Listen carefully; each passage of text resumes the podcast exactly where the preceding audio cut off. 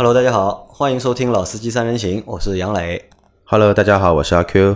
大家好，我是老秦。啊，那今天是七月一号，也是七月的第一天，对，也是建党节日。也是建党节，对吧？那本来今天节目是不想录的，因为我们刚刚搬了就是新的办公室嘛，就是办公室现在搞得一团糟。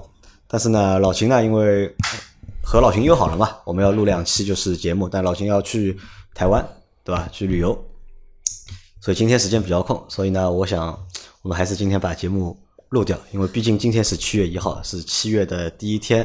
如果在七月的第一天有我们的节目陪伴大家的话呢，我觉得生活会更美好一点，对，而且又是我们搬了新的新的办公室的第一天，还是很有寓意的。很有寓意，对吧？我们要有一个新的开始，也要有一个好的开始对对对，啊。虽然说这个办公室我们从一个两百八十平方的办公室搬到了一个九十平方的办公室，但我觉得感觉比那边要好，就感觉是是要比那个好，对，比较规整。因为我在录这期节目之前，我也发了朋友圈嘛，我拍了我们的两张照片发给大家。那其实，在这个环境下面，我觉得会更有就是工作的感觉，或者是更有就是录节目的这个感觉。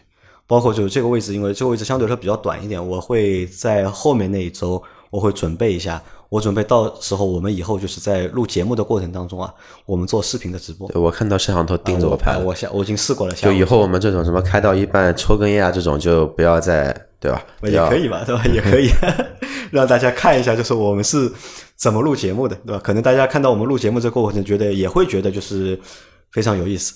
那今天的节目大家和聊什么呢？就是聊一下，因为天热了嘛，就是夏天到了嘛，七月一号了，七月、八月、九月都是非常炎热的三个月。对，高温季节。那在这四夏天的过程当中，就是我们开车也好，用车也好，就是有没有一些需要注意的地方？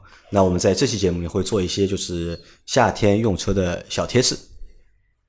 夏天用车呢，首先啊，一辆车在路上行驶，不管是再好的车还是再便宜的车，它都是通过四个轮胎来和地面接触的。也对的，也是在同一环境下面的，对吧？对对对，所以轮胎呢，相对来说呢是比较重要的一个部分啊。在夏天来临之前呢，希望大家能够检查一下自己的轮胎，一是看一下磨损情况是不是快到安全线了，啊，第二个是看一下轮胎的侧面是不是有那种细小的裂纹、那种龟裂。如果有这种现象的话呢，最好及时把轮胎先换掉，因为夏天呢温度高，轮胎容易出问题。容易出问题。对，特别是跑高速爆胎了，那很危险的，对吧？即便是不跑高速，在市区爆胎，在路上也是会造成很大的麻烦。所以说，能够及时发现的呢，先把轮胎换掉。就你们两位开车开了那么多年，有遇到过就是开车开了一半的过程当中轮胎爆胎的情况吗？嗯、大概有十几年前了吧，我在高速上爆过一次胎的。高速上爆过一次胎，对的，一百三一百三啊，爆右前胎，报右前还是报右前胎？对，这个还蛮危险的啊，这个是蛮危险的。那当时吓得不轻啊。吓得不行。呃，因为那个车不是我的，是我一个朋友的。我去外地嘛，他叫我帮他把车子一起开回上海。那走的时候，其实我是检查了一下轮胎的，检查了一下轮胎的呢。当时我说这个轮胎要不要换，他说要不就开到上海再去换吧。那也就就是硬着头皮再开，结果出发两个多小时，中午大概一点钟，温度最高的时候，前轮爆了。前轮爆了啊！对，前轮爆的结果是什么？车子车子应该是会车子会突然，它会往给你往右倾还是往抢方向？右边爆肯定是往右倾了。对它那个方向一下子你你就觉得失控了，那你就看你驾驶员的反应了。当时我是两个手抓住方向盘，就感觉这个方向盘是要从手里面跳出去了，就这种感觉抓不住，他硬抓啊硬抓，然后一般驾驶员的第一反应是踩刹车，对吧？我的当时脚已经踩到刹车上去了，但是我还有一个反应就是不能踩，啊，我就看着看着路码表，从一百三慢慢慢慢慢降降到五十迈的时候，我脚才敢往刹车上面踩，而且是轻轻的踩，尽量快快一点的让车速控制一下就点刹嘛。啊，能能能让它停下来。停下来以后呢，我是再把它靠边靠到紧急隔离道上去，然后再换的轮胎。阿 Q 遇到过这个情况吗？阿 Q 亲身是遇到过很多次的那个 很多次啊，补胎补胎补胎，因为轮胎开到一半，胎压灯亮了，呃，最起码四五次总总归是有的。然后那么怎么办呢？来换轮胎。但是像老秦这种爆胎情况呢，我后来想一下，我老是扎钉子的吧？就是你的轮胎，对，就是老是有人那个这个和人品有关，知道吧？而且我的扎胎子最高记录有一次是一天里面右后胎扎了三次，然后我就索性把所有轮所有轮胎都换了，换完之后就再也没加过，把那辆车卖掉。然后爆胎的话呢，其实我想了一下，我自己开车没遇到过，但是有一次在哈尔滨，那时候哈尔滨零下二十度，然后我们坐着一台考斯特从那个酒店到机场路上一百公里的时速，而且我就坐在考斯特的那个叫礼宾位。就是那个上那个上车第一个位置应该就是哦叫主席位嘛，我就坐在那那一个位置，然后坐到一半就感觉车子本身是平的，突然之间往右边斜了，然后才发现我靠，高速上面跑一百一百，还是辆考斯特，居然右前胎爆胎了，还都是爆右前胎，然后吓死我了，感觉怎么说呢，捡回一条命，因为那个情况下。本身东北那边的话，路面就硬嘛，又硬又滑，而且那边也有雪，然后又碰到右前胎爆胎，还好，那个老驾驶员说啊，这没事，东北这种事情很正常的。然后我们就换了一台考斯特又走了。我在网上看到过一篇文章，就说就是好像在群里面大家也讨论过，就是爆胎也不叫爆胎，是那个轮子扎钉子，嗯，右前胎的这个概率啊，好像还蛮高的。这个有什么说法？是因为就是视野的一个盲区的关系吗？按照道理来说，是后胎扎钉子的概率要比前胎高，要后胎要高，嗯，后胎要高。为什么？地上如果有钉子的话啊，你车速比较快的，你你压过钉子，一般在地上是横过来的，对啊，不会竖着，不会是竖着的。但是你高速的轮胎压过去以后，它就竖起来了。哦，先压了一下，它竖起来了，它竖起来，第二股轮子马上跟上去，对你后轮跟上去就扎进去了。啊，是这个说法，对吧？还有一种说法就是什么呢？因为路面是斜的嘛。然后一般的路面都都因为排水区都在右，都是在靠右嘛，然后基本上所有的东西被压到都会从快车道被压到弹到，要不弹到左边，要不弹到右边。但是大家会就是说贴着右边开的概率会比贴到左边开的概率要更加大一些，所以说左右边的轮胎相对来说被扎的概率比较高一点，对，稍微高一些吧。啊，那这是我自己歪歪的。在这里老秦说一下，就是因为如果。我们要怎么去预防？就是要除了你说要看这个轮胎的老化，嗯，对吧？就如果老化的话，就不要不要再用了，因为天热，橡胶这个东西膨胀的比较厉害。呃，橡胶它本身高温的情况下就容易老化，容易老化。它是橡胶在高温情况下就容易变得老化。对。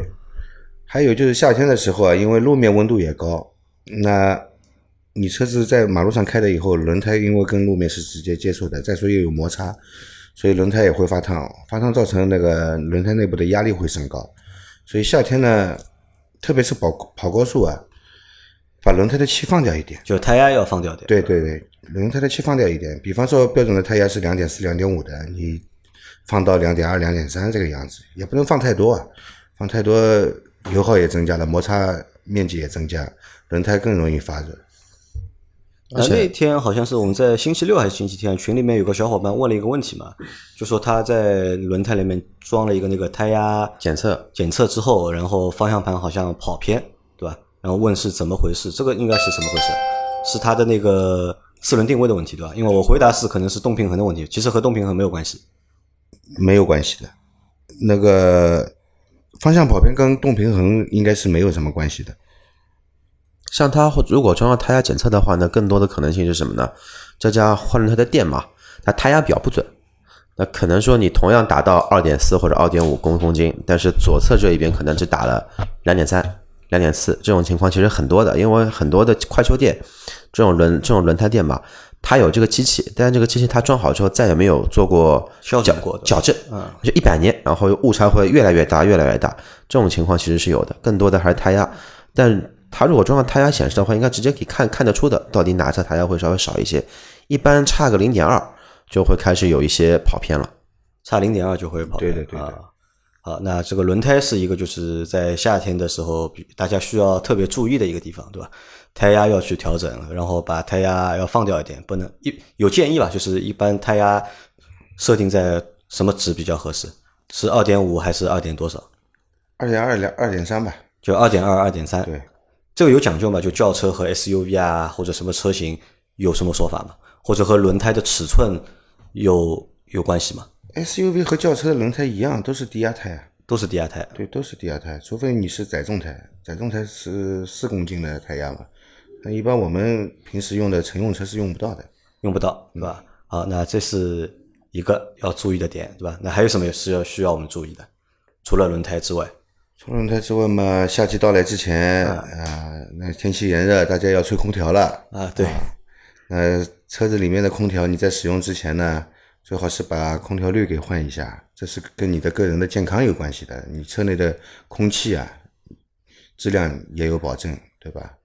第二呢，就是蒸发箱是如果很脏的话，建议洗一下，洗个蒸发箱，制冷效果也会好很多。为什么呢？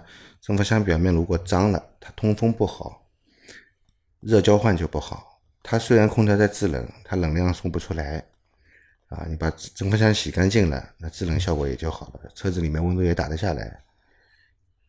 那，蒸发箱和就是空调滤、啊这两个东西，就是要最好在夏季的时候，你正好做保养的话，就是把这两个东西一定要清洗一下和换一下。对，车头前面的空调冷凝器，如果有虫啊，有那种柳絮啊之类的，因为你经过了一个春天嘛，柳絮啊之类的会把那个冷凝器阻堵掉，通风不好，那散热也不好，也影响空调，也影响那个水温啊，影响那个水箱的散热。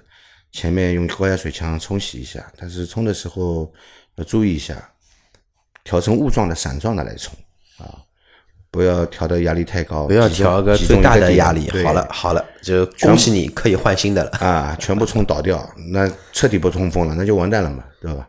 那说到这里啊，就是汽车空调这个事情，好像我们很很少去谈论就是汽车空调这件事，对吧？最多就谈一下，就是换一下那个它的那个空调滤，对吧？嗯和冷凝箱的那个就是清洗那个蒸发箱、冷凝器、冷凝器、蒸发箱都是需要啊清洗的。那空调的这个好坏有有讲法吧？就是汽车空调的好坏汽车空调的好坏啊，啊，因为汽车空调是一个算一个就是也算一个比较老的一个配置了，对吧？很早很早以前的车就有汽车空调了。对对，但虽然老，但是这个东西呢还是蛮有讲究的，因为车在进步嘛，车装了气囊，装了 ESP，装装了什么安全带，这个东西也在进步。这种东西进步的话呢，这个情况好像看不太到，就最多就是以前手动的空调变自动的，对吧？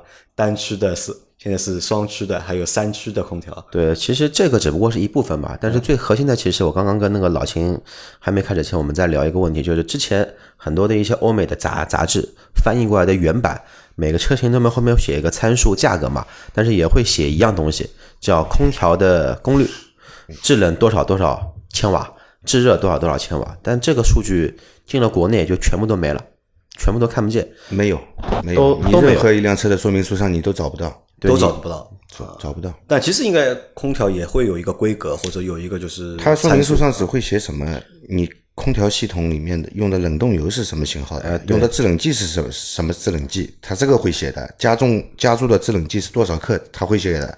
但是这个空调棒的功率是多少，它不会写的。那我们怎么去判断一辆车的它的空调好还是不好呢？那你看呀，空调棒越大，它功率肯定大了。那空调放在哪里？空调棒在发动机的边上，一般用皮带来传动，也有用电的，用电的都是那种油电混动车。其实简单来说就是，你觉得你的车一般搁到二十四度还搁到二十五度，你觉得这个空调还不错？这个这个怎么说呢？个人个人喜好吧，有人喜欢冷一点的，哎调到调到调到十八度的人都有，也有对吧？呃，照理来说呢，温度应该是二十四五度是最适宜的，室温嘛，啊，也不建议把空调温度调到太低，因为你车子里面和外面的温差太大，你走进走出的也容易感冒啊。夏季其实感冒很难受的。而而且调的太冷嘛，特别开个内循环，会有一个问题，就是什么呢？玻璃窗容容易起雾，你要一边的开车一边在对吧？开个窗，升个窗，这个空调打的这么低，白打，你还不如稍微调高那么一点点。嗯你们一般就是自己开车的时候，这个冷空调用的多不多？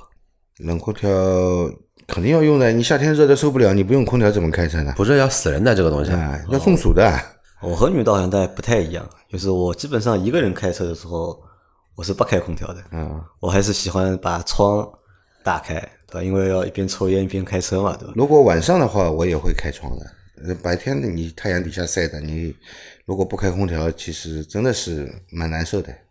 那空调是一个就是温度，对吧？就前面里面里面怎么说？就是有一个测试一个风口的温度，这个是怎么说？就我们在录之前商量过的。啊，对，我们就是说在维修完空调以后啊，一般会去测量一下空调的出风口温度，看它能达到几度。一般呢，在七度以下认为是正常了，啊，如果在七度以上呢，就认为这个空调没修好，它制冷制冷有问题，有问题。对，那最好呢就是能够达到四度以下，四度以下那是很冷了。阿 Q 以前前面怎么说的？就是你以前本田修车的时候，就是我学汽修那会儿的话，那个时候是分配到本田的那个 4S 店做实习嘛，然后正好负责是电工，电工这一块的话呢，正好就是夏，正好是夏天，六月份开始实习，那干嘛呢？实习的工作最多的就是换机油、换机滤，那个是机工做的，因为那个时候还机电分分开来嘛。我呢运气比较好，会会拍马屁，找了一个比较干净的活做电工。电工就干嘛呢？修修了最多的加空调药水，拆装空调的那个压缩机，然后拆那个蒸蒸发箱，洗冷洗那个冷凝器，好了。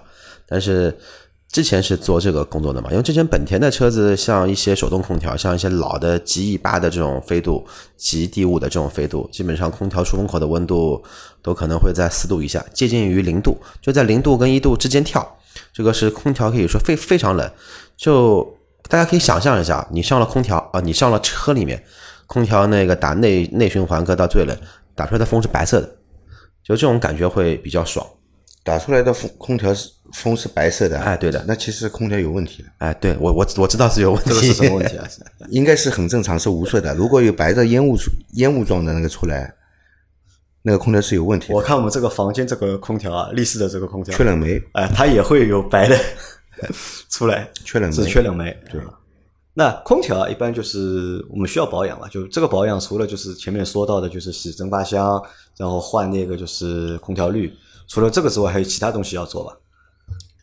其他的，其他的，如果你要保证空调制冷效果的话啊，严格意义上来说，四年换一次冷媒，换换把干燥瓶一起要换掉。就四年要换一次冷媒，对，还要换什么干燥瓶？干燥屏就空调冷凝器边上有一个小小罐子，这个都是我之前没有听到过的名词。干燥瓶里面就是就是干燥剂啊啊，干燥剂啊，啊、它让那个空调冷媒流过它的时候，把里面的水分给吸收掉。吸收掉为什么要吸收掉呢？因为你这个水分跑到膨胀阀那里，膨胀阀那里是低温了，它开始蒸发了，制冷了，它水会结成冰啊会结成冰以后会堵住，所以要把这个水分给吸收掉。就你建议是四年嗯，要换一次，对，对吧？那除了这个之外呢，还有其他事情要做吗？保持一下那个吧，就是那个正面迎风面的那一个叫，关键还是冷凝器这一块，因为冷凝器很多人都不注意，对，就基本上十个里面有十个人是不会注意冷凝器的。你像夏天我们跑高速，特别是晚上跑高速，跑脏了，因为有很多昆虫的尸体嘛，有一些尸体会很恶心，但他只会去洗个车。洗车时候的话呢，一般一般的洗车房都是让你车头朝里面，他们就帮你车头机盖擦一下，保险保险杠擦一下，一般是不会帮你去用那个低压的那一个雾状的水流去冲那个冷凝器的。但是往往在这个情况下，你的那个它其实就那个散热片，散热片里面都卡着虫啊、鸟啊、灰啊这种尸体，卡在卡在里面，好了就没有气流，没有气流其实会导致很多的问题。空调又不冷，说不定水温还会高，这个就比较的讨厌一点，还是。那这个是保养空调，对吧？那空调如果出状况，如果我发现我的空调不制冷或者风很小，那一般是什么原因造成的？风小呢，有可能是你那个空调滤堵住了，空调滤需要更换空调滤啊，要么就是蒸发箱太脏，它吹不过来。还有一种情况就是压缩机一直制冷，蒸发箱结冰了，造成它不通风。那一般啊，就是我们在遇到空调故障的时候啊，就这个维修的一个成本高不高？或修空者它的这个调成本高高低取决于什么东西修空调最便宜的就是加个冷媒，啊？加个冷媒，啊就就冷了，这是最便宜的。如果有其他东西换，这里查那里查的，都不会便宜到哪里去。都都不会便宜到哪里去的。就我我比较形容的去那个形象的去形容一下这个场景啊，你运气好的，冷那个叫什么的压缩机坏了，那很方便，发动机盖打开，拆个皮带，换个压缩机。以前还有换那个压缩机的吸盘，现在还有换吗？老秦，现在一般都不换吸盘了，因为什么啊？现在有很多压缩机没有吸盘，啊，就一体式的了。它没有吸盘，它那个控制它制冷啊，它不是靠前面的离合器。嗯以前那个吸盘就是个电磁离合器嘛，对对对对我吸上去啊、皮带就带着那个空调棒开始走了工作了，开始压缩冷媒了。那现在的呢，它是一直在转的，但是它为什么不产生压力呢？它在棒的后面，它有电磁阀，这就是变频空调。汽车变频跟家用空调变频不一样。汽车空调因为它那个转速你没办法控制的，家用空调的变频可以控制电机的转速，对吧？它变频。那汽车空调怎么办呢？它在那个高低压中间，它有一个电磁阀，电磁阀伸出来一点，跟缩回来一点，那么它的那个压力就不一样，控制它这个压力了，对对，然后控制达到这个它的压力，控制它的那个冷媒的流量，来实现那个制冷的强和弱，就是这样来干的。所以它前面已经没洗盘了。对，那么好，这个是运气比较好的。那么运，那么运气再好一点，那个充一个那个冷凝器就 OK 了，对吧？这个就不说。但你如果运运气不好，碰到什么蒸发箱坏了，对吧？三通坏了，啊，就那个热热热交换器坏了，好了，这这这个基本上就是你车得放在店里面，没个一个多礼拜，一个多礼拜估计也不行，因为你要拆整个车内的仪表台。要把那个全部给拆掉，是运气不好的情况下，因为有些车子它设计的不是很合理，就是工程师的一个思维，他只负责怎么装，但是要拆会拆一大堆的东西。但普遍来说，要拆蒸发箱，都得都得抬仪表盘。就你想象一下，那种撞了稀巴烂的事故车，不是要换气囊嘛，就把这个东西全部给拆掉，然后为了修这个空调，这个东西就比较费钱。所以说，除了运气好一些费些，人工的吧，主要是很费人工，很费时间，对，费人工费时间。费人工费时间啊。技术再好的老师傅去拆一个仪仪仪表台，因为仪表台这么一拆，上百个螺丝起码得有吧，然后还有原封不动就把它装装回去，还有很多管路线路都要接，其实是很耗很耗这么一个工工程量的，所以这个东西怎么说呢？只能看运气运气，只能看运气。但一般来说，好像坏的不多。对，相对来说，蒸发箱要坏掉的概率不高，毕竟它是在车子里面的对，这个能坏掉人品大爆发了。啊。相对来说，老金空调修的多不多？就是你开修车行那么多年了，修的很多啊。一般什么东西坏的比较多？呃，空调棒坏的最多，空调棒坏的最多。还有就是冷凝器，冷凝器要么就是干燥瓶也会坏的。那这些坏只是一个质量问题，还是一个就是寿命问题，还是一个使用不当的问题哎，？只能说是怎么说呢？冷凝器你没撞过它也会坏，没撞过也会坏。也会坏，它会有有时候会有小砂眼漏。那漏怎么办呢？你空调冷没漏掉了，你就没办法制冷了嘛？那换呀，换掉。那这个也是没办法的，对吧？对的也也是说不出原因的，这个看人品吧，对，以前看人品啊。以前碰到很多事故车，这个撞坏了就直接换新的。有一些车子是的确没撞过，冷凝器看着好好的，它就是漏。就是漏啊。那在这个就是空调里面，就汽车的这个空调啊，这个讲品牌吧，就和我们家用空调，因为我们家用空调有很多品牌嘛，哎也有格力啊，什么就各种各样品牌嘛。其实就是汽车讲品牌嘛，就是供应商嘛，就是电机的这一个泵。其实不管你是泵，你哪怕说车子那种螺丝，其实都有品牌的。啊，这个我理解。对你，更何况一个压缩机、冷凝器蒸发箱都有牌子。做汽车品就做汽车空调那些厂家和就是我们家用那些空调是同一厂家吗？不是的，都不是的。不是的，不是的。嗯、你想家用的嘛，三菱日本货对吧？啊，三菱、大金啊大金、啊日立，日立啊，嗯、东芝呃，松下，松下对吧？他们都做空调的。你要说那个美国的嘛，就是开利开利啊，麦克维尔，麦斯威尔还是麦克维尔？不知道，麦斯维尔没怎么知道。麦斯威尔好像是饼干好像咖啡咖啡。啊，那就是麦克维尔，对对对吧？然后，但是做冷媒的啊，倒是家用的汽车的，也就是通的也就这几家大人家在做，小厂也有，但小厂的冷媒那个纯度不高，含水量也高，制冷效果会有一定的影响的。还那不同品牌之间他们的工作原理应该都是一样的吧？制冷的工作原理一啊，样，都一样的，对吧？只不过就是品牌不一样，对吧？首先它是通过蒸发来制冷嘛，对吧？那蒸发了以后，你把蒸发完的气体收集回来，再压缩成液体，压缩成液体以后要散热，那就是那就是那个冷凝器的工作。对啊，散热完了以后，流过干燥瓶，去除水分，再流向膨胀阀，再膨再蒸发，再制冷，就是这么一个。原理其实都一样是一样的就空调制冷的原理，不管家用空调的原理跟汽车空调的工作原理其实是也是一样就什么空调它都是这一个原原理啊但是你说的那个可能说是指什么呢？它的一些空调配置吧，那配置肯定有区别。手最老老式的手动空调，那么自动空调有单区、双区、三区、四区，现在最高就四区。然后你区域越多，它的传感器也越多。然后还有什么太阳位置传感器、什么温度传传传感器、湿度传感器，反正传感器很多很多。那么传感器越多的话呢，其实这这种东西也不一定会坏，这种东西坏的概率其实也不大，反正在车内部分的坏的少，一般不多。在驾驶室室外部分的坏的多，因为工作环境不一样嗯。恶恶劣点对，那就是有什么说法，就是什么车的空调会好一点，什么车的空调会差一点，对吧？比如说老周以前开的那个 C 两百，对，他就觉得这个空调好像是一直不给力，有问题。空调是美国车的空调效果好，美国车的空调效果好，对，要么就是还有你看啊，有好像日本车的空调我觉得效果也蛮好。日本车是这样的，它有北美版，有中东版，那是中东版的空调是最好的。啊，因为中东最热，对吧？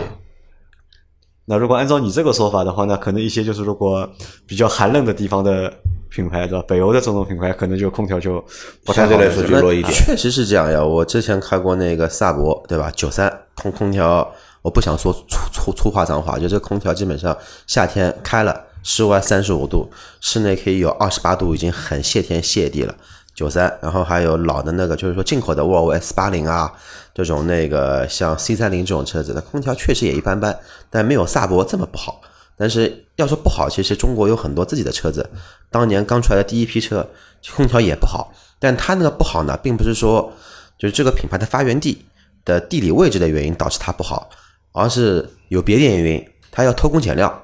这个偷工减料呢，就等于说本本身我是一平方的一个冷凝器，他给我做个零点五平方的冷冷凝器干嘛的？散散热用的。我散热都不好了，我这个空调怎么可能会好？那么我之前第一台车就比亚迪 F 零，就是冷凝器只有水水箱的一半，然后就有个特点，就是只要车速超过五十公里，好开始有制冷了。然后车速只要低于四十公里，好了就开始吹自然风了。跑高速的情况下，因为 F 零那个车内钢是钢板嘛，它饰板，它门的饰板也不是全包的，你就感觉车内在往里面像微波炉一样的，然后就在里面擦汗。只要然后一定要把转速拉起来，因为那个时候还是吸盘的嘛，它是定频空调，转速拉起来，车速提起来才会有制冷效果。其实再早的像那个老秦刚刚说的夏利，也是这个问题，它冷凝器特别小，就这种小还是为了节约成本，而不是说什么地理位置高、地理位置低这种情况，它跟自己的国情是没关系的。那我问个问题啊，就是空调啊，是是不是在车上面就是用电最多的或者最大的一个部件或者是功能？空调棒本身呢用不了多少电，用不了多少电，因为空调棒本身它那个靠前面那个电磁离合器来吸，它就是一个电磁铁嘛，能用多少电呢？对吧？它所耗电的量大大在哪里？它在车头前面一个电磁风扇，它电磁风扇，它因为管路上面是有那个压力传感器的，当压力超过一定的规定的值以后，他认为压力太高了，它电子风扇高速转的时候费电，很费电的啊。然后你车内有空调鼓风机，它也是个电机，这个电机你拆下来看，它也不小，用电量因为以前我们好像有有过这样一个说法，就很多车啊，就是到夏天了，对吧？冷空调一开，对吧？这个车就没动力了。但现在好像这个说法比较少了，就是开了空调车就没动力，好像还比较少。这个以前呢是这样的，以前的发动机技术也比较老，对吧？那发动机功率也不高。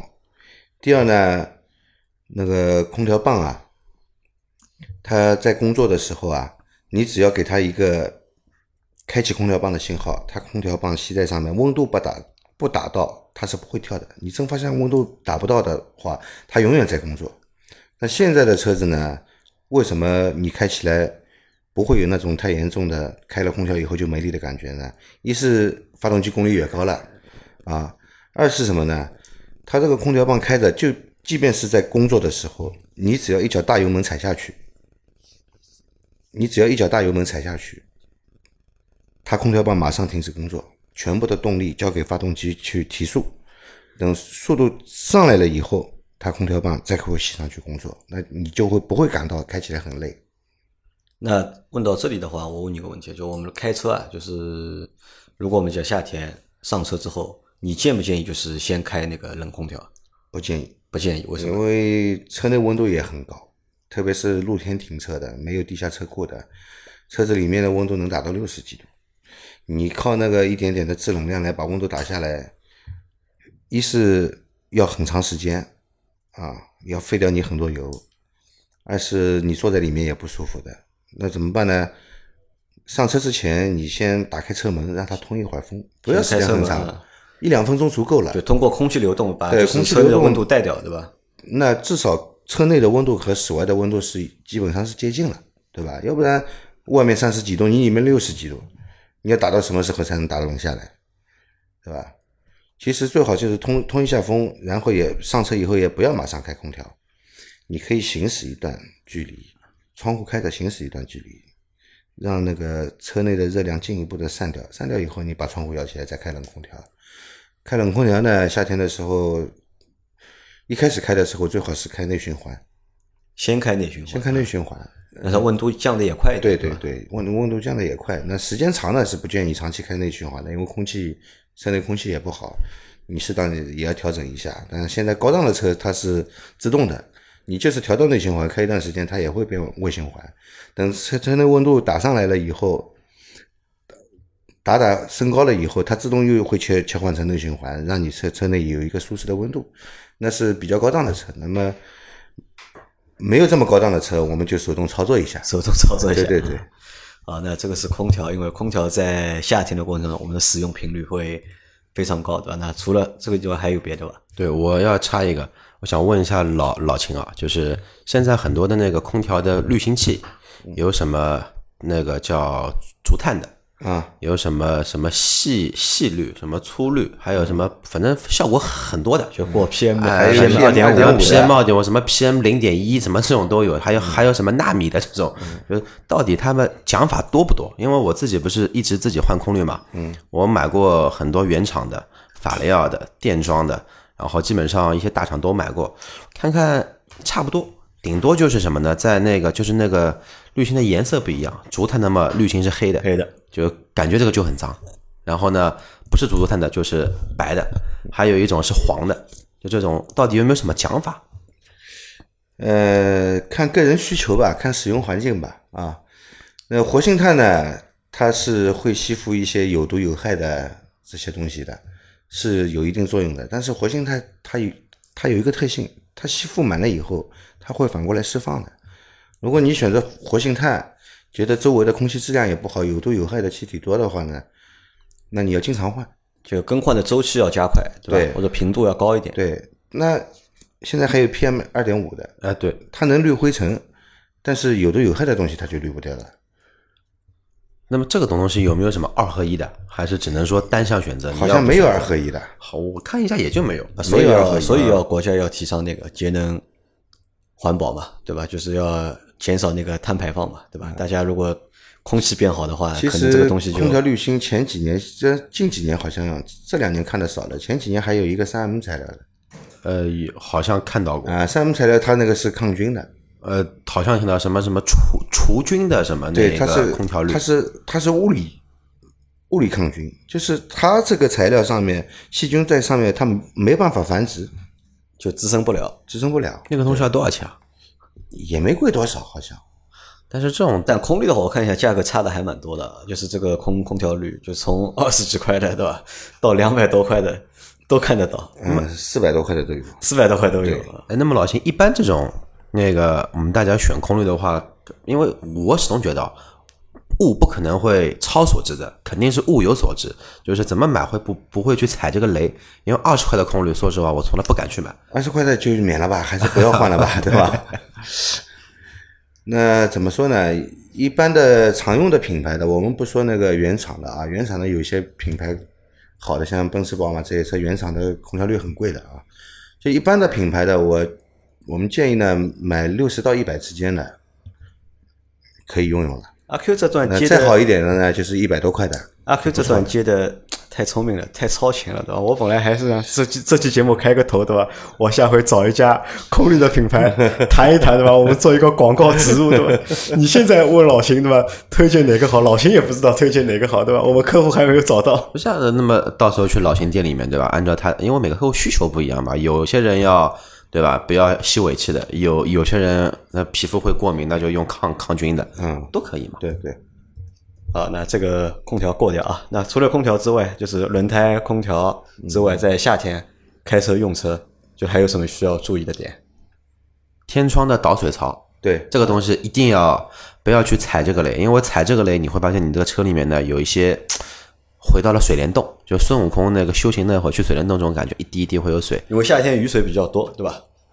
因暴雨啊，就大雨的这个概率比较高一点。到说到那个天窗排水，其实我们上一期节目哎里面也说过啊，特别是夏季啊，雷雨季节，像现在这种黄黄梅雨季啊，夏天一般都会下的雷暴雨，雨量比较大。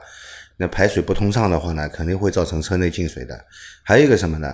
我们空调在制冷的时候会产生冷凝水的。其实每辆车都有一个空调排水口的，对的，空调排水口其实也应该检查一下。所以夏天我长期开空调之前啊，我有时候可以就是说自己人为的去注意一下，我这个空调是不是在滴水。如果不滴水，及时去找修理厂或者 4S 店去检查一下。我怎么看它滴不滴水呢？你就看地上它有没有湿掉啊就就下雨看地上啊你停在那里打一会儿空调，地上就会有一滩水。对我曾经开过一台五菱神车，这个水管子它不是它不是因为是发动机是在座椅屁股下下面的嘛，嗯，它那根管子正好是要从车的仪表台接到钢板下面去的，正好那根管子断了，就是我开它盘觉得脚这边很滑的，嗯有然后水了下面都是水，因为它那个排水口如果一旦堵掉的话啊，它这个水排不出来，就在哪里呢？在那个蒸发箱的那个风箱里面，蒸发箱满到一定的程度，这个水就往车子里面流，到时候你车子地板上都是水。那这个就是空调的这啊不是空调，天窗的这个就是排水啊，有没有主动检测的一个方式？我们不不可能等到下雨天吧，对吧？如果天好的时候，我要去检查一下，有办法打开天窗，在天窗的两个角上面，你自己倒点水，倒的慢一点，用矿泉水的瓶子啊倒一点水，看看两侧是不是有水流下来，有水往下流的，说明你是通畅的。如果倒了水以后，水流不下去，下面也没水流出来，那肯定是堵住了。那就要去通了，对吧？一般在那个翼子板下面吧，就是前轮胎后面这一个位置，然后一般是看有在这个位置有出水口，对吧？有一个排水槽，两边都有，对啊、有些车有四个排水槽，后面都有。那这个就是保养起来麻烦了，就是如果堵住了，我要通的话，堵住的要通，你要看了。你如果就是简单的能通一下，能通的那就好了。如果你怎么都通不了，没办法，拆内饰，把这个排水管道拿拿下来，拿下来看哪里堵，该怎么通怎么通，通完了再装回去，那就比较麻烦了。比较麻烦啊。好，那希望这个不要不要被堵掉。嗯、这个是要拆那，至少要拆 A 柱的内我们饰板和我们有什么办法，就是防止这个就是天窗的这个导水被堵掉？经常用压缩空气吹吹。经常吹一吹，对嗯吧？那么还其实还有一个就是阿 Q 前面说过那个，对吧？就车夏天啊，就不要把车停在树下面树荫下面，对吧？对大家都其实这这个我觉得很正常，因为大家停车总喜欢停一个比较阴凉的地方，对吧？嗯不喜欢停在就是太阳暴晒的地方嘛。对，我们挑一些，就是说，是我们这就对树要有一些研究嘛，不要停什么柳树这种东西，雨一打，这个叶子跟杠子全部就断掉，然后很容易卡那个里面。停一些那种靴子比较大的，你夏天停个梧桐应该问题不大，但不要停什么桃树啊这种东西还。有没有？由于天比较热，对吧？鸟也还有躲在树上香樟树也不能停，呃，相当树，香樟树的树胶很厉害的，相相当树我不知道长什么样子，所以我只 很多小区里面都种的樟树就是。樟树，对吧？还有嘛，就是因为还有鸟屎啊什么掉下来，对吧？也会就是对车漆对，会有一个影响。对对吧好，那说到这里啊，正好有一个题外话，就是上个星期还记得吧？上个星期下了一次暴雨，对吧？我发了个朋友圈嘛，对吧？嗯我说我蛮聪明的，对吧？今天把车停在了外面。对我还评论了说啊，你你说你也把我对我停在了外面，对吧我说我把车停到地库去了啊，你说你停在地库，那其实就是这种洗车的方式啊，其实不太，其实是不好的，对吧？因为对对对很快就有一个小伙伴就给了我条评论，他说杨杨老板，你应该做期节目就说一下，对吧？这样洗车其实是有害的，对吧？那老老秦来说一下有有什么害处？我想得到的无非几种，一呢就是洗洗洗了不干净，啊，洗的不干净嘛，对吧？你因为你洗完之后你也没布擦嘛，对吧？一是洗的不干净，二呢就是这个雨水啊，可能里面会有一些就是酸碱的这种成分，对吧？会有酸性。啊，其实对就是对车漆其实是会有伤害的，对的因为现在大气的大气污染嘛，对吧？空气其实不好，这个雨其实不是纯净水，对对吧？应该算是有害的，理论上应该算是有害的水。对，还有空气里面大量的灰尘，灰尘被被雨冲刷下来。那还有一个什么呢？还有一个是，就是因为雨如果特别是阵雨，阵雨落好之后啊，太阳马上出来，就是你车上可能都是水珠，对吧？这个水珠就太阳经过这个水珠啊，就是照射在你的这个就是漆面上面，可能会对你的漆面也会有影响水珠变成透镜了。啊。对的，因为我以前我记得十年前吧，还是十几年前，我帮丰丰田化学做过一个产品，就是他们就是一种就是类似一种涂剂，就是涂在车漆上面，然后涂了之后呢，形成了就是一个面很光滑，然后水倒在上面之后呢，就马上就会流掉，它形成不了水珠。因为当时帮他们做的那个宣传就是不要让水珠变成透镜嘛，它通过太阳去灼伤你的那个车漆。那除了这些，还有其他的不好的地方吗？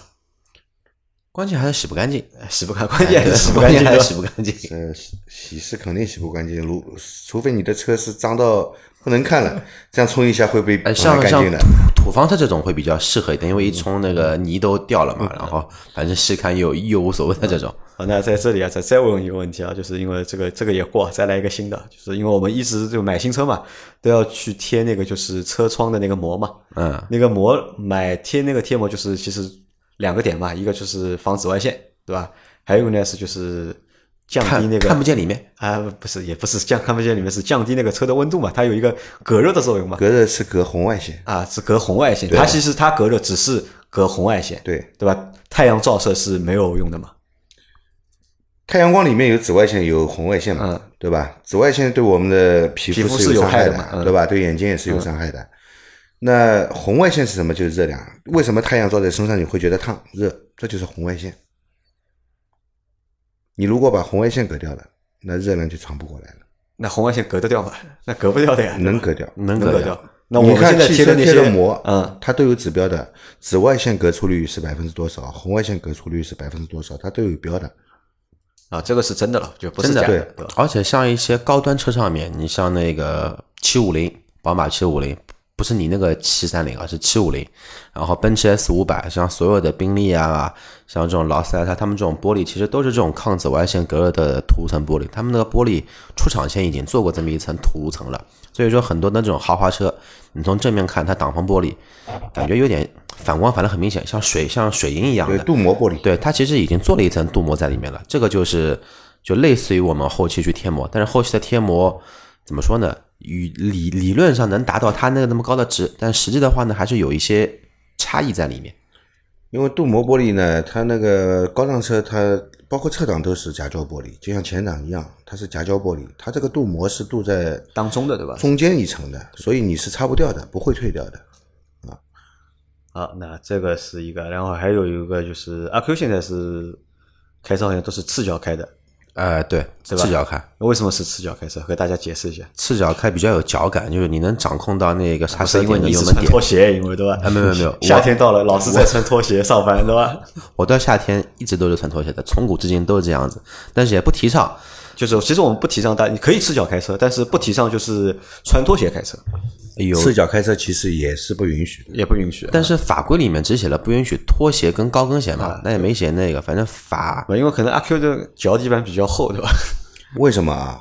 穿拖鞋会造成你在操作踏板的时候打滑，打滑，嗯啊一是打滑，二是容易卡住嘛，因为跟是跟不了特别是人字拖，你有可能就是觉得脚从里面滑出去了，这种蛮其实蛮危险的。那为什么说不要赤脚开车？赤脚的话，你的皮肤直接踏在踏板上，万一有什么杂物啊、什么东西啊，你踩下去你刺痛的话，人的本能反应是把脚收回来。如果你正好是在踩刹车的时候，你把脚收回来了，那怎么办呢？所以脚底板如果厚一点的话，都是老茧的话，问题不大。哎就而且我发现，就是喜欢赤脚开车人还蛮多的，特别是女性驾驶员，就是喜欢赤脚开的人蛮多的。嗯，不建议，不建议不。建议啊，那这个也大家不建议，在夏天时候，希望大家能够注意啊对对对，还是穿个鞋吧，或者是车里穿个鞋面背一个凉鞋那种带那种带子的啊，的。放一个简单的鞋，或者放在就是放在车上嘛，开车的时候穿，对吧？呃，但是我觉得这个问题可以两方面说，就是为什么赛车手的鞋子都这么薄？因为它要有脚感，那么没有隔阂，脚这个脚感是最好的。当然这个是笑话，或者你帮那个就是帮你那个油门踏板和那个就是刹车踏板丝袜啊，对，帮他包一个袜子包一层东西，对吧？你踩上去感觉会好一点。因为我是不行的，我是不能够就是赤脚开车的，我觉得受不了，我觉得。因为老秦说的这个，其实很多人都讲，他觉得因为觉得脚底板比较薄，稍微那个，因为毕竟啊油门踏板啊或者是硬的嘛。呃，特别是像我那个现在开君威，它是不锈钢的踏板，上面还有防滑那个钉子，这 个踩上去还是蛮爽的。足底按摩了，对吧？足底按摩足底按摩。那除了这些，还有什么要注意的吗？呃，我刚刚我想插一句，其实那个天窗导水槽嘛，其实这个东西，按照现在我们这种换车频率，我们应该也碰不到。这种普遍来说，需要有一些时间做积累吧。这个看你也看人品 也是不是看人品，看你用车的环境啊、，看停车环环，看那个停车的停车和环境的。用车的环境，关键是看这个啊。如果你落叶啊那些，特别是那个松松柏类的那种落叶啊，什么柳什么，还有那个夏呃春天时候停在什么樱柳絮樱花树下面，啊好了，好了完蛋了。还有那个夏天开始加油啊，有必要加满吗？加油加到跳枪就可以了呀。跳枪就可以了，对啊吧？好像是我听过有的说法，不管冬天夏天不要不要加满，不管冬天夏天，跳跳枪就好了，不要再去补一口。就我不要补一口我觉得那种什么，就是我知道你刚刚说的说的这一个话题是，之前有人网上说过什么加半箱油好一点，省点油，然后车子也轻一点。我觉得这个不是，我觉得我觉得这个说的有点太过了，也对吧？什么加半箱油？难道你去加油站的路上不烧油吗？对，还有一点就是我们嗯。就是买车还是为了方便服务生活嘛，为了方便生活我们不是跑 F 一要去精确计算每一毫升的油能开多少公里，这个就没必要。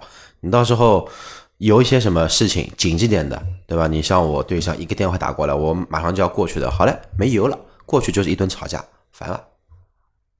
好，那么这期节目就差不多了吧？就有有东西还要补充啊？就是夏天夏天，嗯，差不多也就这点东西吧。差不多就这点，对吧？好，如果大家有什么啊问题，还还有一个哦，夏天容易水温高，容易水温高啊，对，容易水温高，大家检查一下自己的防冻液。如果防冻液不达标的话，它的沸点也不达标，容易开锅的，呃建议建议换一下。不单防冻液不单单是冬天防冻，夏天还防沸，防沸啊它的沸点要比水高啊。